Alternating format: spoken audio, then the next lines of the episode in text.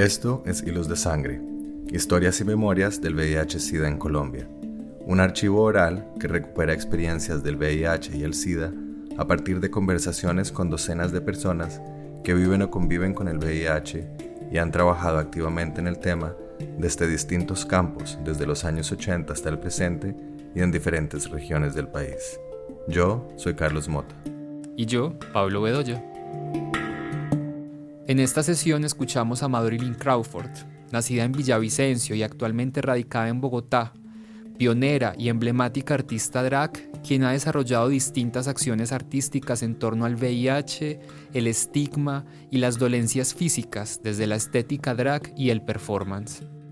Madorilyn también es dibujante, pintora y escultora, medios a través de los cuales ha reflexionado sobre el género, la sexualidad y el VIH.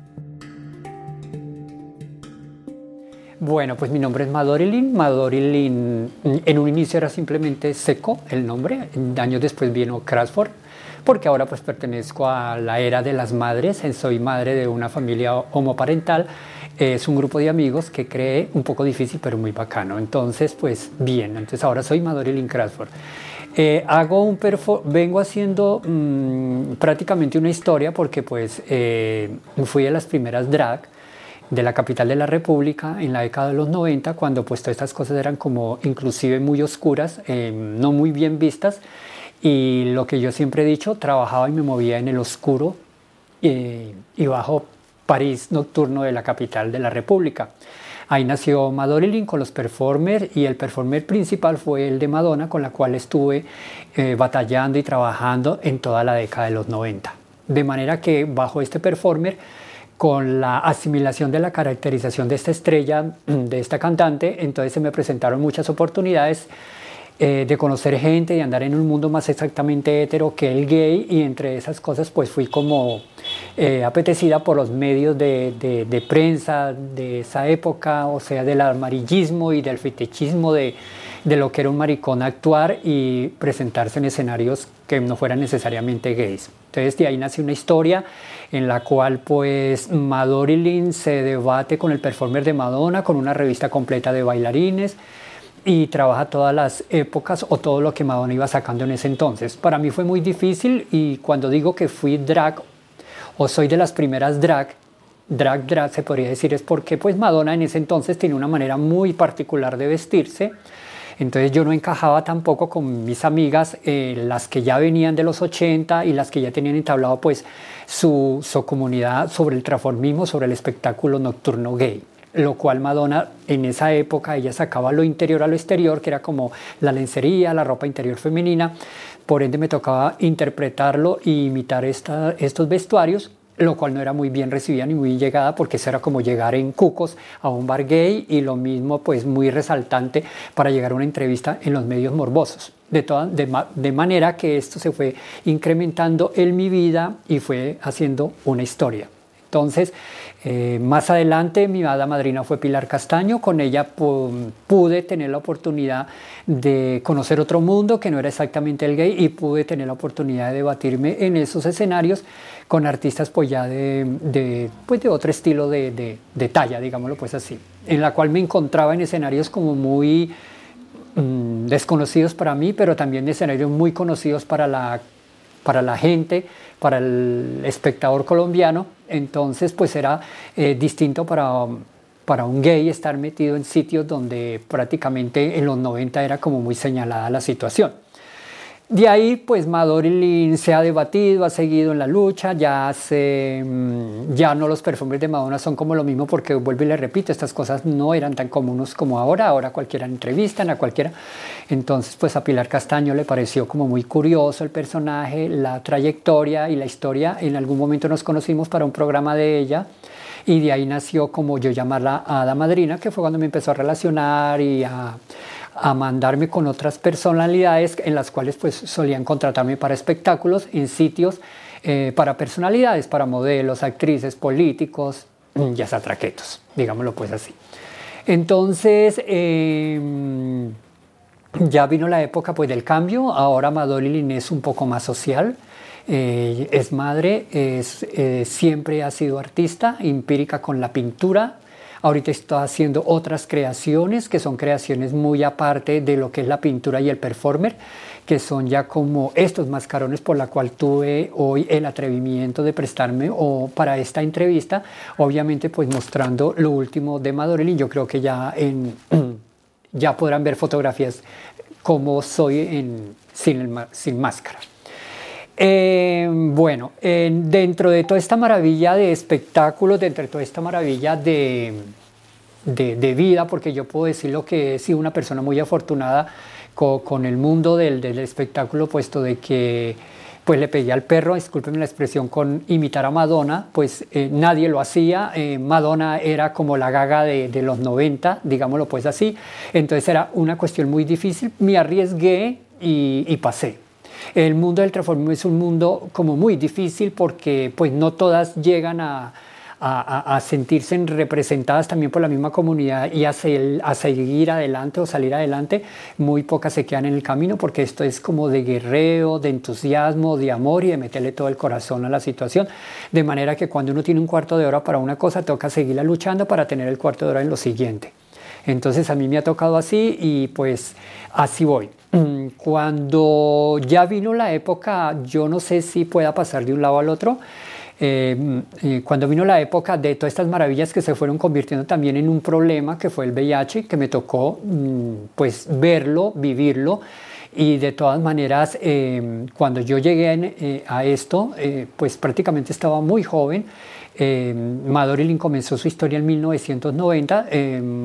llegó en 1985 a la capital de la República. Soy del Llano, de Villavicencio. Me vine porque pues ya era hora mm, a explorar. No me vine con la intención de ser transformista, de crearme una chica o no de estas cosas, sino simplemente me vine a, a guerrilla, a mirar cómo era la capital. Me encontré en un Bogotá totalmente como Hollywood, porque pues había mucha mm, violencia, el Palacio de Justicia lo estaban estallando, Escobar era como el rey y señor de toda esta situación, el espectador, en fin, muchas cosas pasaban, pero me arriesgué a quedarme en la capital, de manera que ya después de cinco años logré conseguirme un trabajo y de ahí nació en el centro precisamente de Bogotá esta historia de querer participar en un concurso y quise participar en un concurso ya como cosa mía, como muy personal, siempre he tenido un referente que es Marilyn Monroe y había un bar que se llamaba Tasca Santa María y en ese bar pues era como icónico a esta diva. Entonces lo que hice fue pues mm, bregar a, a sobresalir como chica, a ver cómo quedaba, lo hice y dio la casualidad en 1990 que gané en el primer semestre y volví, lo hice para el segundo semestre y volví, gané. De manera que ahí fue cuando comenzó esta historia, pero fuera de este bar había otro bar que se llamaba Dandy y era como la competencia de este Tasca Santa María, que estoy hablándole de bares icónicos de los 90 que existieron, eh, uno de los tantos en, el centro de Bogotá. Entonces, este señor de Dandy me propuso que había una cantante gringa que era la bomba sexy del momento y que imitaba a Marilyn Monroe y se llamaba Madonna. Entonces, ahí fue cuando vino como el, el, el enredo aquel de Madonna a Madonna y entonces ya empecé yo como a trabajar con Madonna y ya ustedes pensarán por qué mi nombre es Madorilyn, que es la mitad de Madonna con la otra mitad de Marilyn. Entonces, debido a estas dos estrellas, yo pues se me han dado muchas oportunidades muy buenas eh, imitándolas, entonces pues decidí ponerme un nombre que para esa época era un nombre muy raro, muy difícil de pronunciar y no se sabía si era género femenino o género masculino, pero hoy en día es Madorilin. Eh, me encontré con situaciones después por este camino que fue perder amigos de VIH. En los 80 pues el VIH todavía no tenía sentido ni tabú, más bien tenía, era como el señalamiento total de que cualquiera que contuviera esta enfermedad, pues prácticamente dejaba de existir. Y eso fue pasando por el camino en el que fui yo tejiendo mi transformismo, mi performer, de ver que amigos se despedían, amigos eh, también del escenario se despedían porque pues en los 80 era muy difícil que los retrovirales fueran primero buenos y fueran una, una droga para todo el mundo como hoy en día que tenemos la oportunidad. Entonces, para mí fue muy devastador y complejo saber de que era una enfermedad que llegaba, que todo el mundo la tachaba de la peste rosa, porque éramos los gays, los indicados, los que éramos los castigados por nuestra promiscuidad, nuestras mañas y nuestros deseos aberrados según la sociedad. Entonces prácticamente nos hacía más daño como una enfermedad, no al tenerla, sino al sentirnos señalados porque era una enfermedad, por ende, para todos. Eh, vuelvo y le repito, fue muy doloroso pues eh, andar por este camino y encontrar muchas muertes. Además, la difamación era absurda, las maneras de precaución eran absurdas, eran unas cosas totalmente exageradas. El amigo que tenía esta enfermedad al, al ser internado estaba prácticamente entre, envuelto entre entre plásticos, como si fuera un experimento de un, de un laboratorio. Para uno visitarlo también prácticamente tenía que ir como un astronauta para que no la enfermedad no se te fuera a aprender porque según el tabú era por el tinto, por el saludo de besito, por la acogida de mano, por lo que fuera, era una epidemia totalmente mm, peligrosa para cualquier ser humano en contacto con el otro. O sea que ya bastaba decir que no era solamente sexo como se conoce hoy en día, sino era con el saludo de manos, el besito en la mejilla, ya tú eras positivo. Eh, no podemos decir que las personas que mm, no sufren esta enfermedad, sino que padecen o, bueno, eh, están marcados con el VIH, sean personas que necesariamente tengan que morir tampoco o, o tengan que ser promiscuas o tengan que haberlo obtenido desde lo más oscuro para como persona conllevarlo. No es así. Hoy en día ya las personas lo saben y me atrevería a decirlo eh, porque pues yo tampoco eh, me salvé de, de, de, pues de esta epidemia. Obviamente yo en mis 90 era una persona muy joven y no tenía más cuidado sexual pero muchas veces también uno comete sus errores por amor y a mí sí me tocó ya en, en, a finales de los 90, me, me, relacioné con un chico stripper, un gigoló, viví con él muchos años, o viví como cinco años con él, es una historia que casi todo el mundo conoce, fueron mis mejores años del amor como, como, como vínculo, digámoslo así, amoroso y esa cosa maravillosa. Entonces, para él ser gigoló y yo ser la persona que estaba siempre en los escenarios, éramos dos personas que siempre nos encontrábamos en el mundo de los bares, en el mundo del baile, en el mundo de, pues, de la rumba y todo lo que conlleva la rumba. Pues sí, yo también resulté pues una persona totalmente positiva ya para el 2014. Creo que esto se incuba años antes entonces, pues no me tocó pues el, el rechazo, ni el señalamiento, ni la muerte.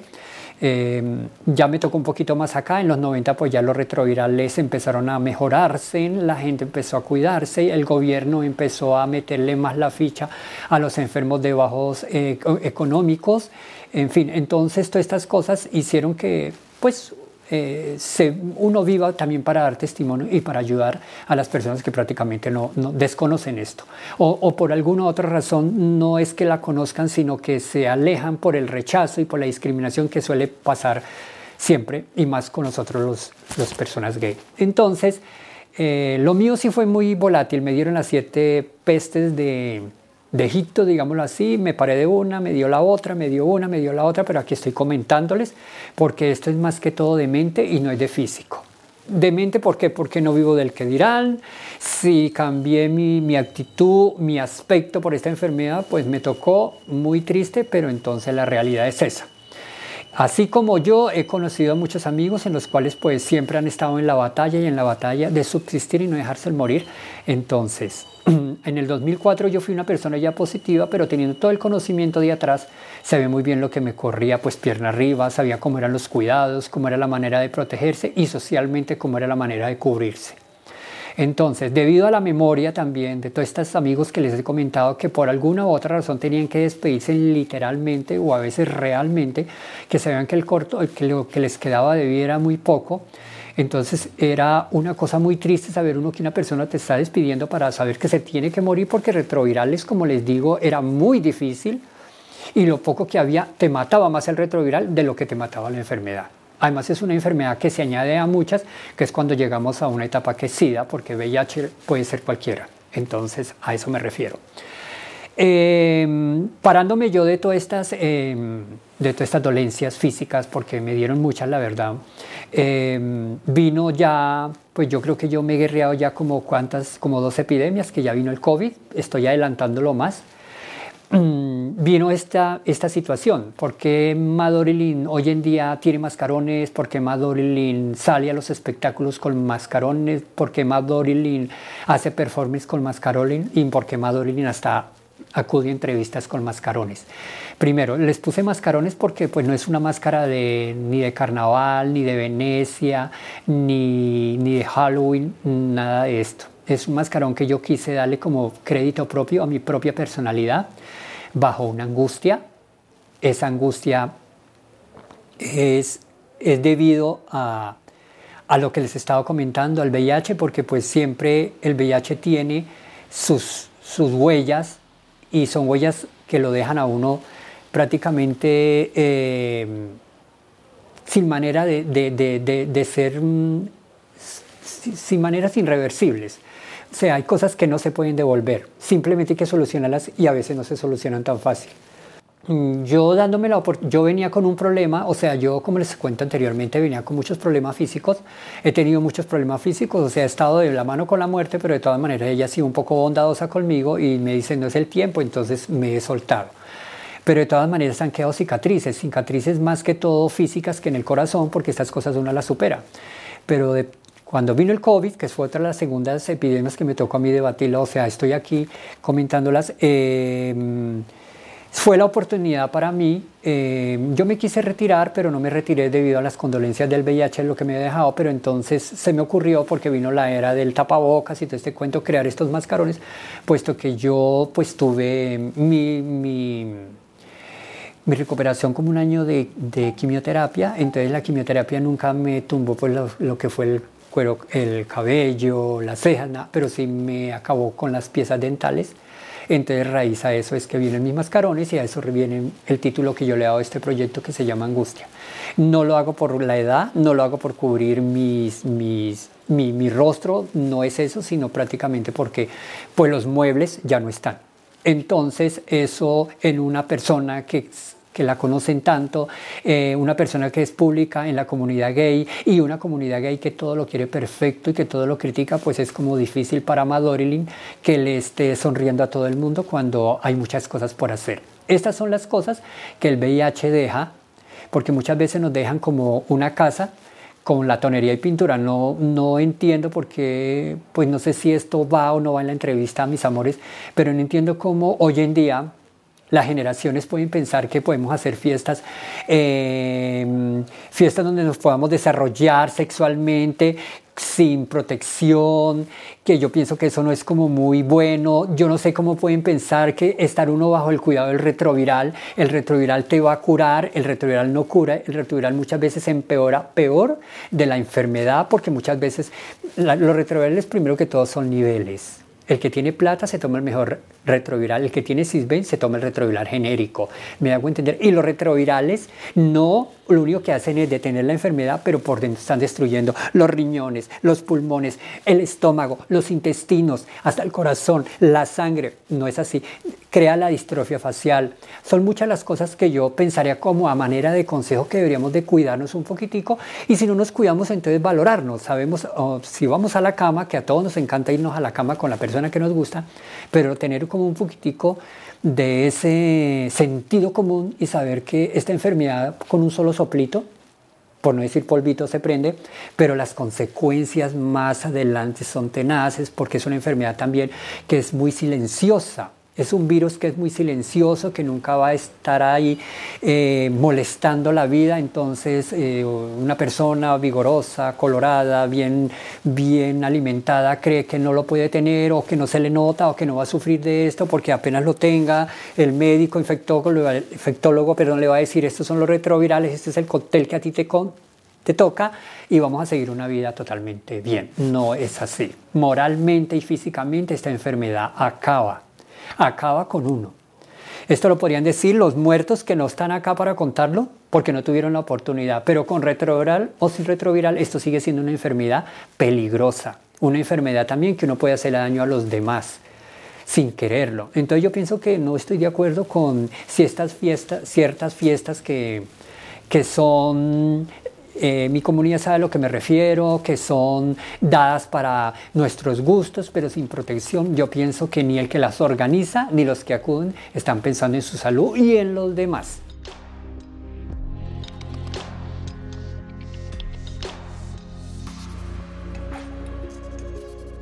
Al inicio es difícil porque en los 90 yo pienso que los 80 había sido peor, pero en los 90, eh, a mediados de la década, fue cuando empezó a cambiar como esta cuestión al lado bueno para la comunidad, pero inicialmente ya venía la homofobia y más que todo de la ley. El policía tenía el derecho y la voluntad y tenía como el deber, según, de maltratar a un gay, estuviera vestido de chica, estuviera mal parqueado en la calle, se le notara lo gay, podían hacer con el gay lo que fuera porque el gay estábamos tachados y estábamos en la fila línea de ser el delincuente, el violador, o sea, estábamos en la línea de la delincuencia por el simple hecho de ser gays. Por ende, en bares, eh, presentarse o yo presentarme o presentarnos las colegas era un riesgo también para los que estábamos y para las bebés, digámoslo, después del momento, porque la policía llegaba y arrasaba con todo el mundo, destruía todo, le acababa la moral a todos, era un delito que un chico bailara con el otro, si el chico tenía barba, tenía bigote, era peor todavía, era la rabia para la policía de ver el hombre tan hombrón y tan maricón, entonces eso creaba más violencia de la policía hacia nosotros.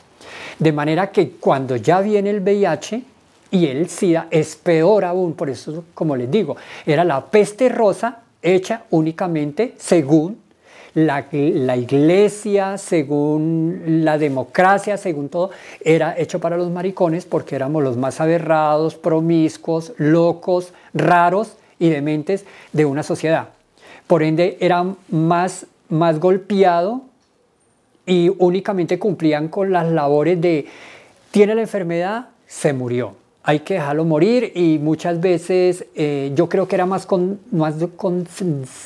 condescendiente, condescendiente, cuando el COVID que a ti te encerraban no te dejaban ver y estas cosas, bueno, pasaba esas cosas, pero aquí era con discriminación. Eh, la, la, atención médica era una atención muy mala porque aparte de ser homosexual y tener VIH, pues obviamente te tiraban a un rincón. La atención no era la atención de hoy en día. Entonces siempre llevábamos del bulto y siempre, siempre era la constante, el constante rechazo y el VH lo que vino fue a, acabar de completar más como esa negatividad que hemos tenido como comunidad, digámoslo pues así. Entonces era muy difícil de lidiar. Ya cuando empezaron a salir las marchas gay, que fueron muy acá de los 90, entonces ya empezó la gente como a, hacer, a concientizarse, porque habían activistas que lo tenían muy claro y hacían campañas para que la gente volteara a mirar que no éramos únicamente por ser homosexuales con esta epidemia o esta enfermedad, sino que era para todos. Entonces, em, debido a estas marchas gays, a ciertos activistas que siempre estuvieron ahí como en la pelea, fueron las personas que medio suavizaron esta situación porque era muy complejo.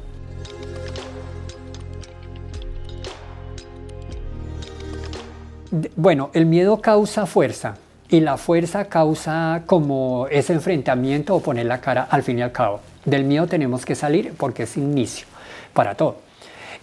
Vuelvo y le repito, empiezan a crearse como grupos. Eh, la marcha gay dio mucha libertad para que nosotros tuviéramos como también esa manera de hacernos ver bajo alguna situación. Eh, yo lo hice con mis performers, o sea, ayudé mucho y colaboré mucho y fui muy contratada, muchas veces contratada para estos eventos, para recaudar fondos y para la visibilización de que la enfermedad como tal no era parte del mundo gay, sino era parte de, de todos como tal en este planeta. Eh, pues la lucha siempre se han habido, siempre han habido luchas por salir adelante, el miedo era siempre constante, el secreto de que nadie supiera que la otra persona tenía esta enfermedad era inaudito, era algo que no se podía saber, o sea, que alguien tuviera el VIH, no como ahora, que cualquiera lo tiene y sabe que está tomando retroviral y no pasa nada y a nadie se le nota, entonces es normal. Pero en esa época, como era tan aberrado, era una enfermedad aberrada, era una enfermedad para, para enfermos, sexuales, digámoslo pues así, porque así era que lo tachaban, entonces no se podía alzar la voz, no se podía gritar, mira, yo lo tengo, quiero mis derechos, merezco mis derechos, era imposible, porque entre nosotros mismos también había ese distanciamiento y ese rechazo a que tú lo tienes, no, qué onda, no, esto no es con nosotros, eh, no podemos andar contigo porque esto lo otro. Entonces también siempre habían cosas de donde agarrarse, ¿no? o sea que muchos amigos míos murieron más que todo por la frustración mental, ahorcándose, tirándose de un abismo, envenenándose, prácticamente porque su sequito de amigos los abrió, no lo volvieron a tratar, no volvieron, sus novios, o su novio, es que es muy difícil, es una enfermedad que conlleva muchas cosas tan difíciles que hoy en día yo, yo creería que es lo igual, pero con otro texto. Entonces, siempre hubo esa deformidad de angustia y de inconformidad social.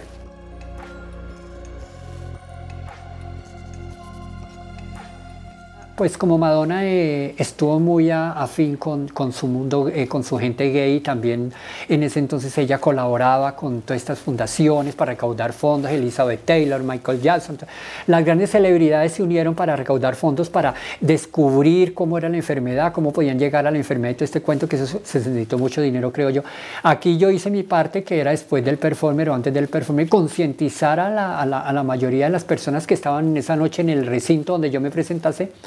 de que esta enfermedad como tal no era para de pronto corrernos socialmente y escondernos socialmente más de lo que vivíamos con nuestra, eh, con nuestra eh,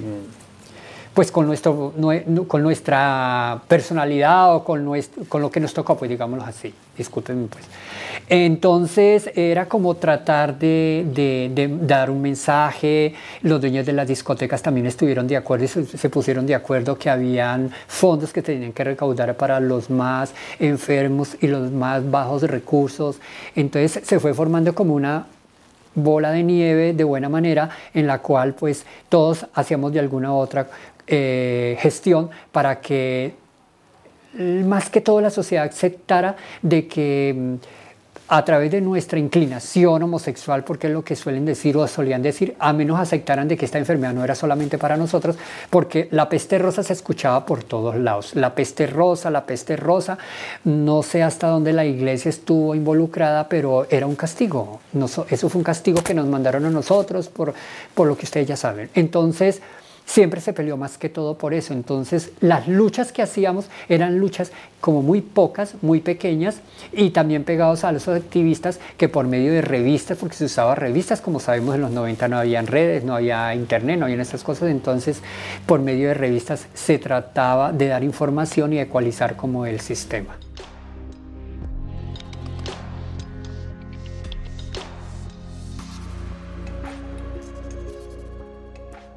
Prácticamente sí, éramos todas. Entre esas estaba mm, pues Alfredo Barraza, él era en ese entonces Lupe de la Vega, creo que, yo lo veía también haciendo gestiones. O sea, es que era una situación como tan, tan desesperante porque si estas cosas no hubieran existido, se podría, podríamos llegar a un punto de violencia donde los homosexuales, aparte de tener esta inclinación tan aberrada, están creando esta enfermedad, entonces se podía crear una violencia inmediata ese también era el miedo. Es que había el miedo de, todas las maneras. El miedo a que nuestra, nuestra familia, nuestros amigos supieran que yo era positivo. El miedo a que qué iba a pasar después de que yo tuviera esto, qué iba a hacer con mi vida. Entonces, todas esas cosas conducían a que a un suicidio, la verdad. El miedo a que en la calle, la sociedad, la gente, el medio, bueno, en fin, una cantidad de cosas. Entonces, siempre estuvimos ahí como encerrados encerrados de manera de que esto fue una lucha, una lucha. Eh, las transformistas de los 80 eran muy pocas las que quedaban porque prácticamente yo cuando empecé a salir en el mundo del espectáculo, eh, muchas se despidieron en unas teletones que se hacían, se despedían ellas que no, que ya era su cuarto de hora, se terminaba y positivas y en fin, eso me parecía aterrador, lo vi, lo viví y no lo podía creer. Entonces, eso fue creando como esa mella para todas concientizarnos y en cada evento nos nos dábamos como la parla, la charla de, de, concientizar, ¿no? De concientizar un poquitico la sociedad de que dejara como el algarabío y el alboroto y ese tabú de la mala racha de lo que estaba pasando con el VIH. Y habían unas muy buenas, era Lady Cleo, que hacía Celia Cruz,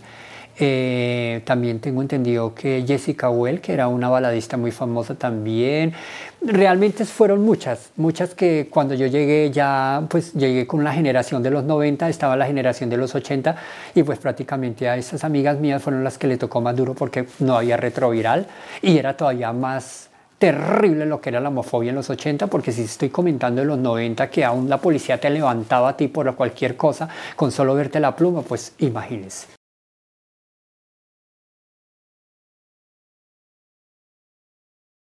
Tuve muchos maquilladores también que se fueron, bailarines que se fueron, eh, bueno, amigos que se fueron. Entonces, pues sería un número imaginable de yo decirte acá tantos nombres porque pues realmente sí soy la persona indicada para decirte, de decirte cómo te estoy viendo a ti hoy y mañana no estás. O sea, ese, ese, ese campo vacío, ese silencio que quedaba de la persona que, que uno veía y que no le parecía increíble que dejara de existir por una enfermedad que de la noche a la mañana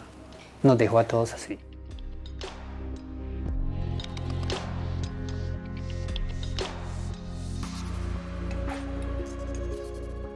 Pues hay cosas que me tocaba prácticamente masticarlas y no digerirlas. O sea, digamos, en el momento que tiene una entrevista amarillima y morbosa, porque eso era lo que sucedía cuando Madorilin transgéneros, como lo quisieran ellos interpretar, porque yo tuve muchas, eh, muchos pronombres en, en, cada entrevista porque prácticamente no entendían, o sea, siempre fui transoperada, no transoperada, fui transformista, fui, bueno, una cantidad de, de, de títulos que se le daba a la cuestión pero era increíble saber que esos temas no se podían tocar. Entonces no se podían tocar, eran temas totalmente muy privados y yo creo que no eran temas como para que un gay vestido de Madonna saliera a hablar del VIH, era una cosa que no iban a aceptar. Bastante conmigo abrir yo esa mella y esas puertas de que pues me entrevistaban y hablar de su espectáculo y hablar de, de dónde iba y dónde venía, eh, era lo que se permitía porque les cuento, estoy, eh, siempre las entrevistas fueron de, de, medios heteros, nunca hubo una entrevista del medio gay, no existía, no tengo todavía ni siquiera les puedo constatar que yo tengo una entrevista de alguna revista gay, de algún em, periodista gay o de algún chico artista gay, no, no, eh, entonces eran muy difíciles que el que me estaba entrevistando de la prensa o de la radio o la televisión me entrevistara como con el corazón en la mano, no iban era directamente al, al, al morbo, entonces saber cómo podían sacar del maricón en el momento que estaba sonando, imitando a esta Madonna, eh, como esa, ese amarillismo. Entonces eh, hablar del VIH era empeorar como de pronto la situación y queriendo uno de todas maneras tratar de suavizar la situación para la comunidad, no, era empeorarla porque de todas maneras el rechazo ya venía con nuestra condición homosexual, digámoslo pues así. Y viene el VIH, pues más hundidas todavía.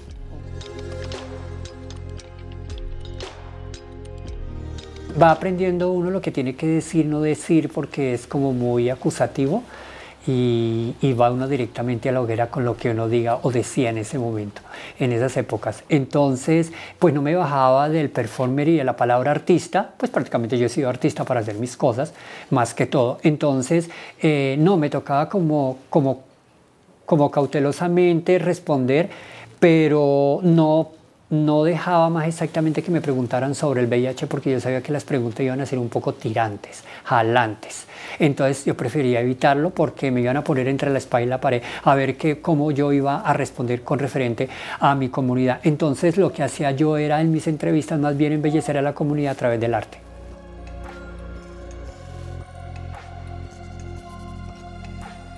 Y el cambio vino pues con, obviamente con los retrovirales y lo último en que se podía, vivir, se podía ver sobre la medicina y sobre lo que estaba pasando con referente al VIH. O sea, que, ¿cuál fue ese cambio? El cambio de los retrovirales fue muy positivo porque ya las muertes eran muy pocas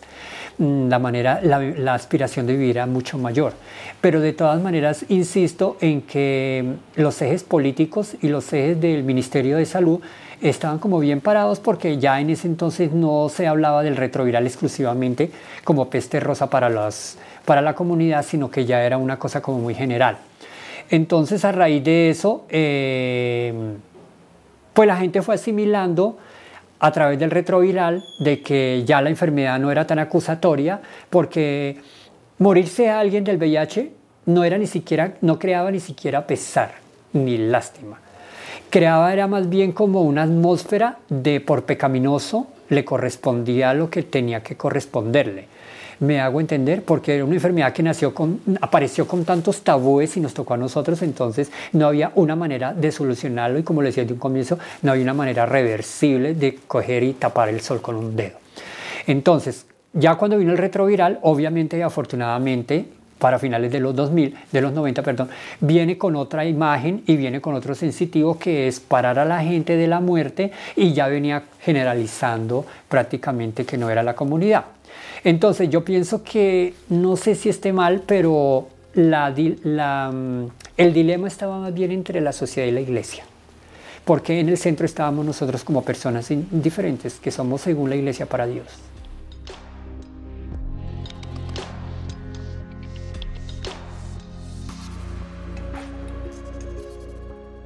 Lo que sucede es que yo empecé a imitar a un artista que no era muy poco convencional ni para el espectáculo, ni para la iglesia, ni para la sociedad en ese entonces. Madonna siempre ha sido como rebelde, ha sido irreverente y un poco vulgar.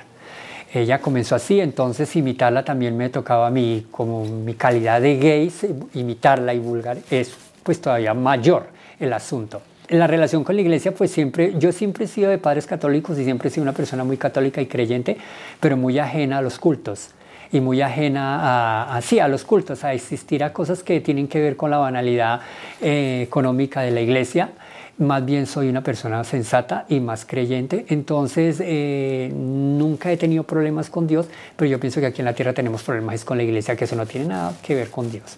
Entonces eh, no he sido como muy aceptada por lo mismo, porque Madonna pues ha sido como también por allá en su cuento como muy rechazada, entonces a mí ha sido como muy ajena a la situación de, pertenecer a un culto o de tener una buena relación con la iglesia. Con Dios la tengo perfecta, pero con la iglesia no, créeme que no es como una buena relación.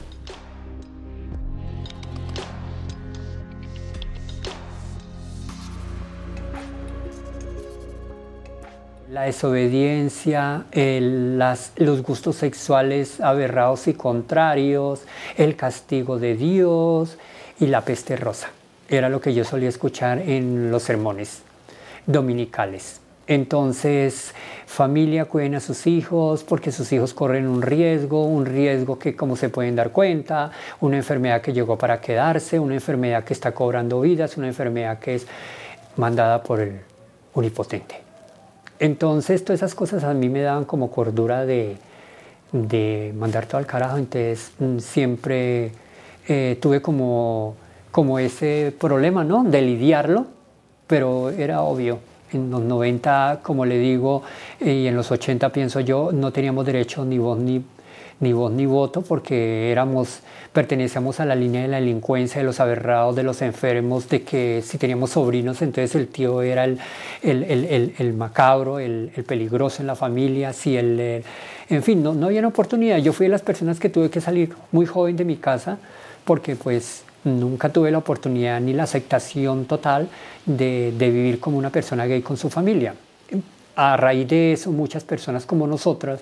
que nos hemos criado y nos ha tocado guerrearnos en la vida, pues no hemos podido tener la oportunidad de estudiar y de convivir con la familia como quisiéramos, porque no se puede, porque no se podía, porque una persona rara, porque una persona con ademanes raros, con una persona que es un hombre, que no va a cumplir las leyes de su papi, entonces se tiene que ir para no avergonzar el apellido ni la familia. Entonces son pocas oportunidades que se nos da a nosotros y fuera de eso va uno a una sociedad y se encuentra con una enfermedad y a través de la enfermedad se encuentra con que la iglesia nos está tachando todavía peor porque somos unos hijos del mal.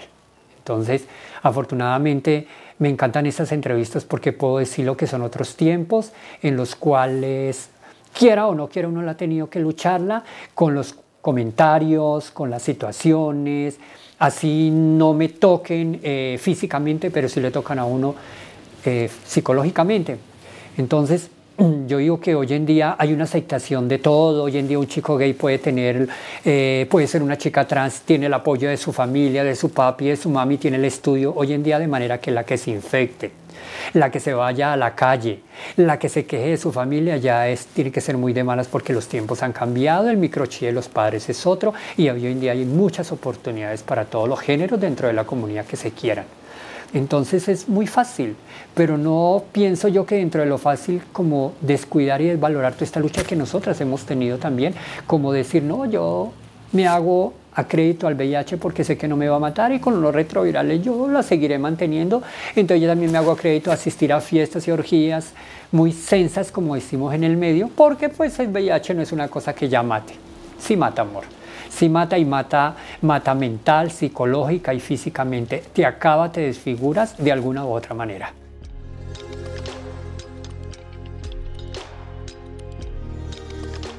En el 2004 salí positiva y en el 2005 me fui al purgatorio, allá hice mi recorrido y en el 2006 volví a subsistir. O sea, ya tuve mi pelea en el purgatorio, ya pasé por allí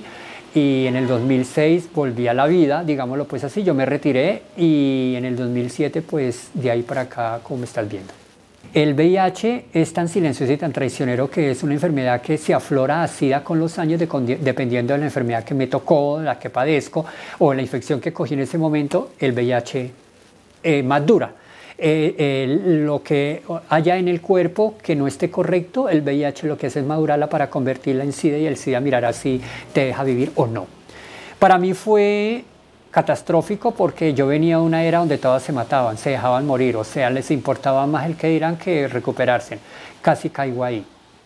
Cuando me di cuenta que no tenía por qué caer ahí fue cuando reaccioné y sigo reaccionando. Pero lo mío fue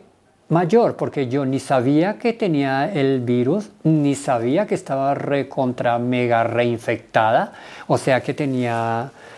eh, sida con siditos, digámoslo así más exactamente. No tenía ni idea porque no me dolía una pestaña, no, no tenía nada que me dijera tenía. Simplemente una noche en un guayabo, al otro día del guayabo fue que mm, me parratecía, como diría, como que me dio la, la, la, cuestión y ahí fue cuando me exigieron exámenes. Y los exámenes salí positiva y me volvieron a hacer los, los confirmatorios repositiva y ya después de saberlo empezaron las enfermedades a, a, atacarme enfermedades que el VIH trae que son de las peligrosas, porque el VIH trae como cuatro o cinco enfermedades que son las que te mandan a la tumba y hay que salir de esas pronto, que son las primeras que atacan.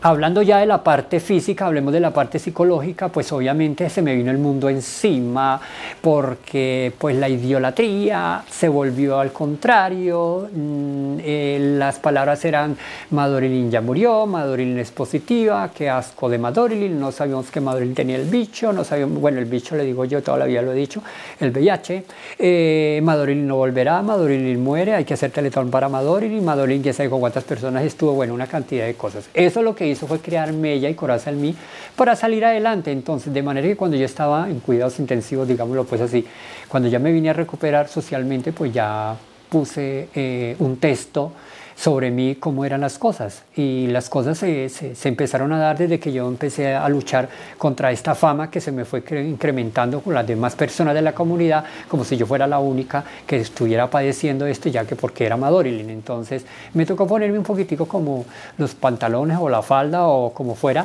para especificar que no siempre en mis discursos era éramos eh, muy eh, blindados para una enfermedad como esta, sino que todos teníamos rabito de paja, entonces eso fue apaciguando la situación. Pero si nos dejamos llevar por lo que digan los demás, por la sociedad o porque el Estado nos ayude, créeme que nos matamos.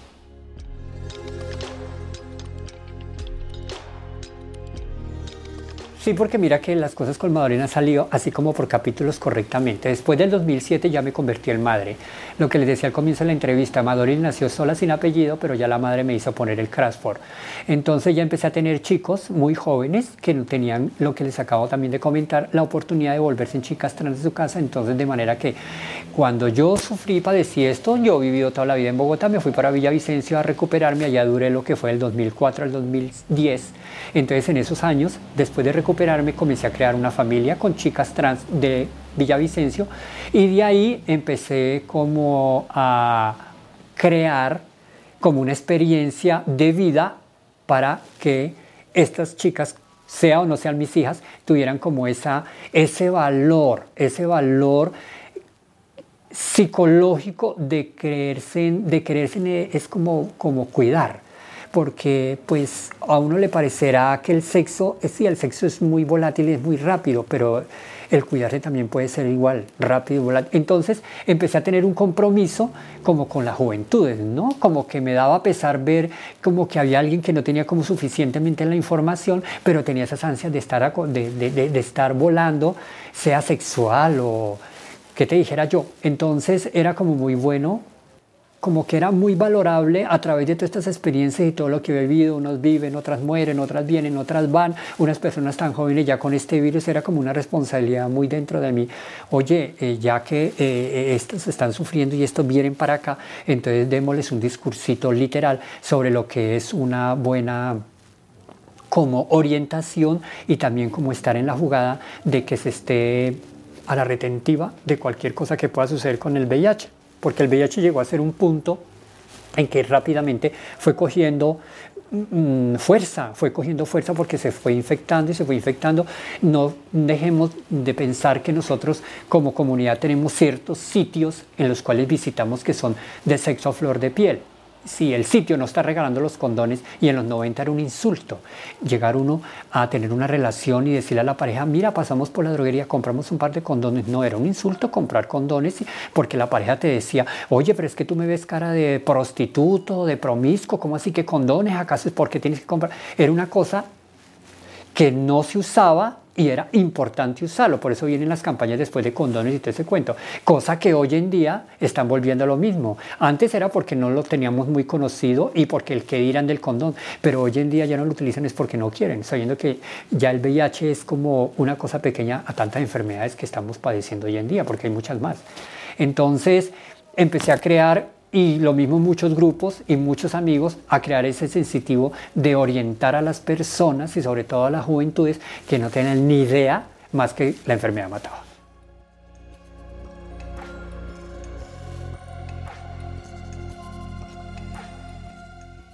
He creado obras a través de amigos que se fueron, he creado obras por ese lado, he creado obras a través de mí misma cuando he tenido las buenas y las malas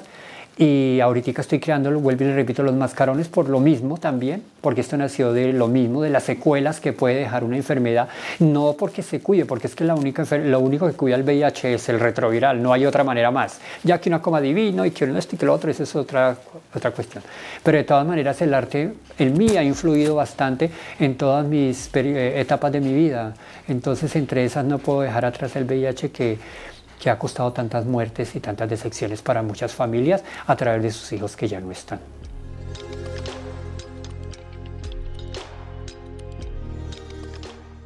Bueno, los mascarones, como pueden ver acá, el, nombre que generaliza este proyecto es Angustia. Angustia nace de, pues, de mis partes físicas que no están, eh, del que dirán también que, siempre está atenta uno a estas situaciones y también la parte de arte, que es la parte que yo estoy queriendo como interpretar acá. Cada mascarón tiene pues su eje o tiene su historia, sea la angustia por una u otra razón y de todas maneras pues todo concluye a, a, estos, a, estas cosas que tienen que ver con el VIH, a las cosas personales que pueden padecer una persona. Entonces cada mascarón tiene su, su, su idea de por qué está hecho y, y, de, y de qué depende me hago entender. Entonces ahí viene generalizando prácticamente el proyecto de, angustia, que es como lo quise poner así porque pues es una rudeza, es como muy rudo, pero es muy real. Entonces no quería adornarlo con cosas bonitas porque las bonitas son ellos. Entonces, ¿para qué más bellezura con otro nombre bello? No, es la angustia y esa angustia la volví bella, pero es una angustia que, siempre tenemos ahí, que siempre por algo la sentimos en algún momento, entonces yo la quise reflejar en estos 12 mascarones porque son 12 motivos en los cuales le dado vida.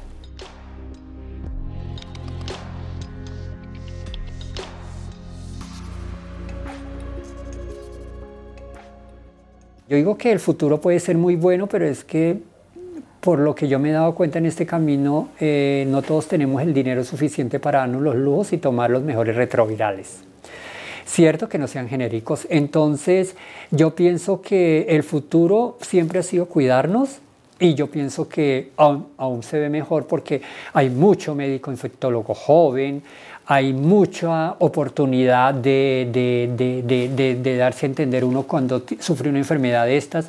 hay mucho respaldo. Pienso también que hay mucho apoyo económico cuando se trata de una persona que prácticamente está de bajos recursos, no tiene que recurrir a, a morirse porque también se le ayuda ya con los retrovirales mensualmente y todo un protocolo.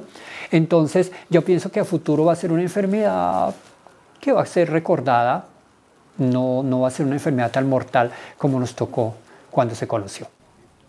Pues que hoy en día hay oportunidades para que se hagan la prueba, hay oportunidades de psicología para que cuenten sus problemas, en cada esquina hay grupos de, de, de, un grupo de la misma comunidad de apoyo que ayudan a todas estas gestiones, entonces pues yo pienso que lo mejor que uno puede, o puedo yo decir, es que la juventud se cuiden y que la vida deslocada cuesta años después, No todos vamos a quedar en los 20, 25 años, eso pasa y la, juventud es más corta que, que la edad mayor.